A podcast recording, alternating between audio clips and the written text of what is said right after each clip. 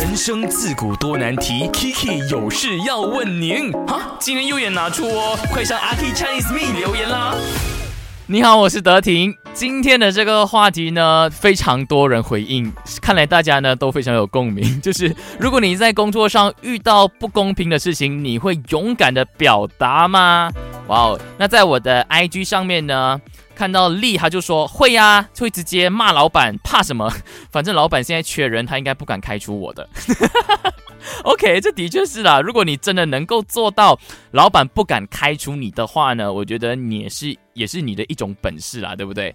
然后呢，也看到就是啊，可以，他就说呢，呃，会呀，就是不可以让自己受委屈的。哇哦，可以，感觉蛮年轻的。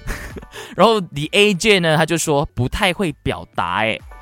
其实我听过一句话，我觉得蛮认可的，就是你在工作上遇到的所有的情绪，还有所有的压力呢，其实都算在你的薪水里面的。就是你拿的那份薪水呀，就是也包括了你。必须承受的一些责任，或者是你必须啊承受的这个呃，可能 customer 会气你呀，或者是老板会给你很多的 stress 啊，这些其实都包括在你的薪水里面的啊。如果你用这个心态呢去面对你的工作的话呢，我觉得生活会变得比较好过一点点。